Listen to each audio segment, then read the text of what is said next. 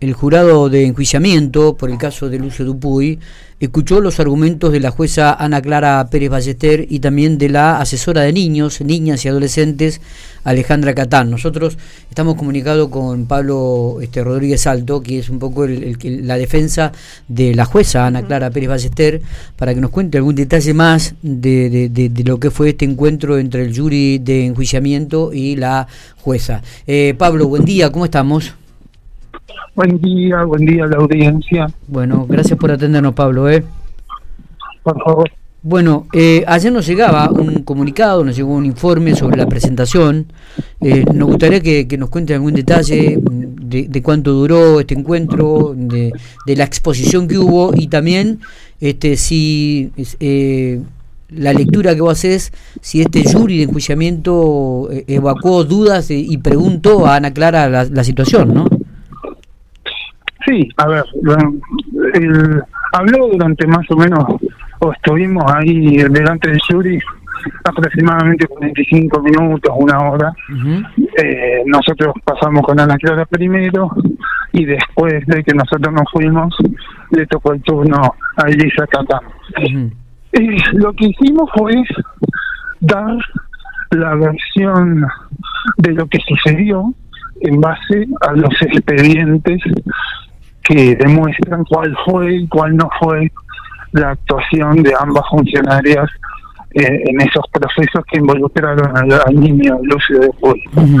Se explicó cuáles eran los elementos que estaban en juego, se explicó básicamente que la tutela, cuando se le otorgó a la tía, se basó en problemas neta, eh, meramente económicos de parte de la madre, que no tenía un, una residencia eh, habitual acorde, digamos, para estar con el niño.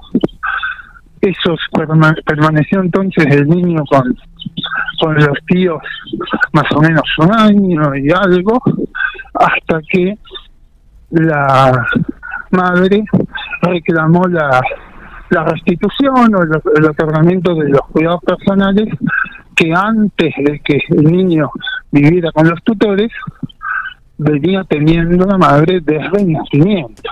O sea, la madre nace el niño, vivía en Luján con, con su pareja, con el padre del niño. Allá por mediados de 2017 se separan, la madre se viene a La Pampa con el niño tuvo un año y medio más o menos el niño haciéndose cargo de él hasta que eh, deciden que pase a vivir con la con los tíos por esos motivos económicos que te decía. Luego se le, reclama la restitución y dice que esos motivos esos problemas económicos ya no existen que alquila un departamento o sea que vive en un lugar eh, en un departamento que tiene una vivienda que tiene un trabajo eh, registrado, o sea que los problemas económicos ya no están, los que habían fundamentado que el niño viviera con las tías.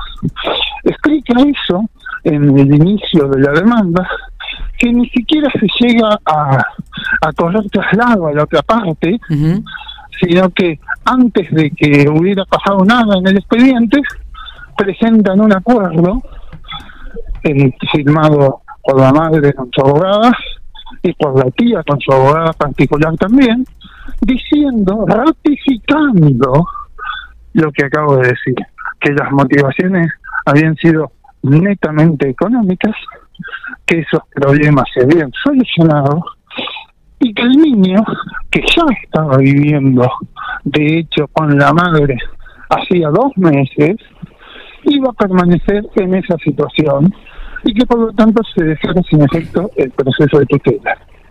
Eso es lo que le presentan a la jueza. No había ninguna denuncia, pero no solo denuncia, ni una manifestación, ni surgía de ningún lado que hubiera podido haber algún trato violento de parte del entorno de la madre o de ella misma. Cuando la jueza agarra ese convenio, le da vista a la asesora de menores y como es normal y habitual en el 100% de los casos de convenios que se presentan a homologar, salvo que exista un indicio de que las partes están haciendo algo forzadas o de que hay una situación de riesgo, los convenios se homologan. Y eso es lo que sucedió.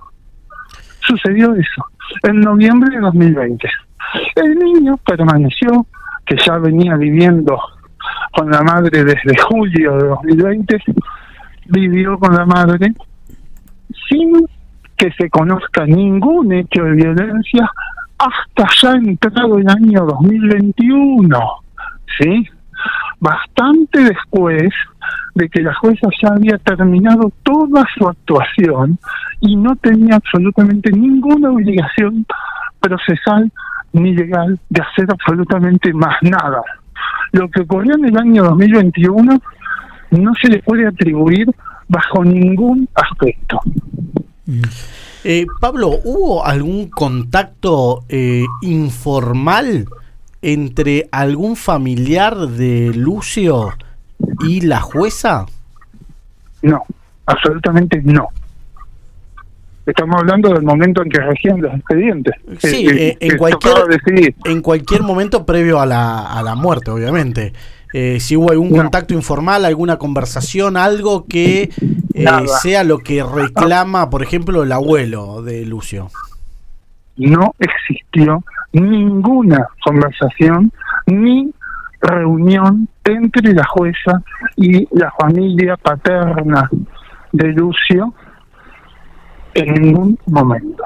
O nadie dejó a decir al juzgado fíjate que está pasando esto, o que hay riesgo de esto. Eso jamás existió. O sea, Pablo, lo que nos estás explicando es que la jueza explicó, para la redundancia, que em, fue un acuerdo de partes entre los tíos de Lucio, que tenía en ese momento la, tía, la, tía, que era la tutora. La tutora, y la mamá, digamos, y un acuerdo, digamos, como, como lo dice la palabra, un acuerdo. Fue un acuerdo de parte, como bien digo, pero donde las partes no es que solo dijeron queremos hacer esto. Claro, no. El acuerdo lo homologaron.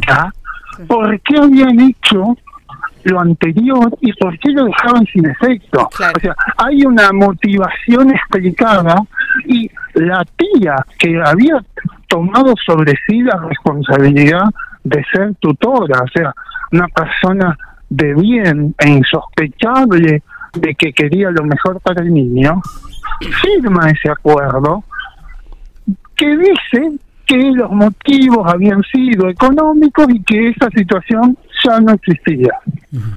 O sea, eh, alguien ajeno a la madre le dice a la jueza, pasaba esto y ya no pasa, homologa esto.